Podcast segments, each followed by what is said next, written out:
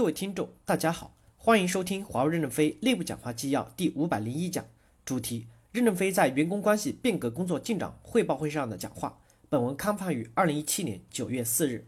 正文部分，第一部分，健康指导的真正职责责任是为员工提供基本保障，而不是特殊保障。健康指导的重点就是指导我们的员工应该享受的基本保障得到知晓，知道如何去操作，充分利用公司这些年为员工买的保险。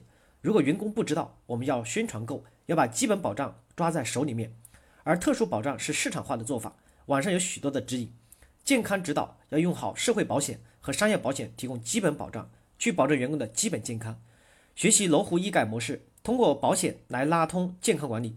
你们可以先去尝试健康指导及应急保障，要着眼于中长期风险和成本的综合管控，要有全球视野。现在改革方向大致正确。先运行两年，看好了，想好了，谋定而后动。卫生管理中心的工作不是天天检查食材酱油，第一点是确保有人抽查，第二点是听听群众的反应，不要把管理复杂化。我们外包了食堂，就管两件事情：租金交没交，卫生搞得好不好，剩下的就不要管了。大家都跑到你这里吃饭，就说明你搞得好；大家都去你都不去你那里吃饭，你可能就要垮台了。我们要基于信任的管理，明确合同的主要责任条款就行了。其他条款遵从社会的基本条款。第二部分，员工突发事件处理要清晰边法律边界，不能因为同情而模糊边界。员工突发事件处理要遵守法律，不能凭感情办事。工伤认定机构是国家的劳动保障部门，公司不是工伤认定机构，但在处理过程中间要站在员工的角度，在法律允许的范围内，公司能提供的都要提供。员工及家属在海外遇到了重大生命危险的时候，不管因公因私，抢救在先，算账在后。只要遇到生命危险，就是无条件的抢救，抢救完以后再算账。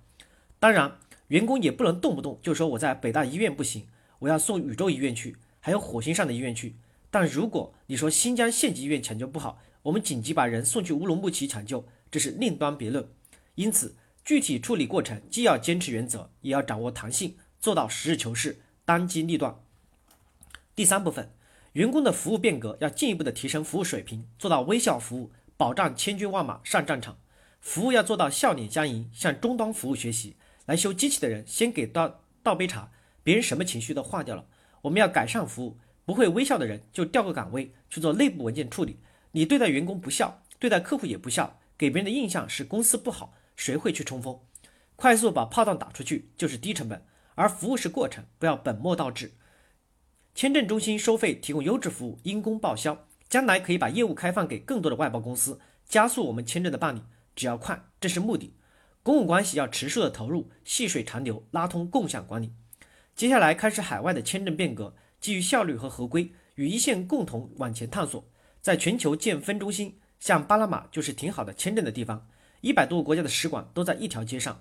我们先建设一个签证分中心，然后逐步外延，就可以中转签证、多点签证。构建全球蓝签证的拓扑图，多利用一些中介的组织，多利用一些合作伙伴，捆绑一些优秀的资源，尽快的把炮弹打出去。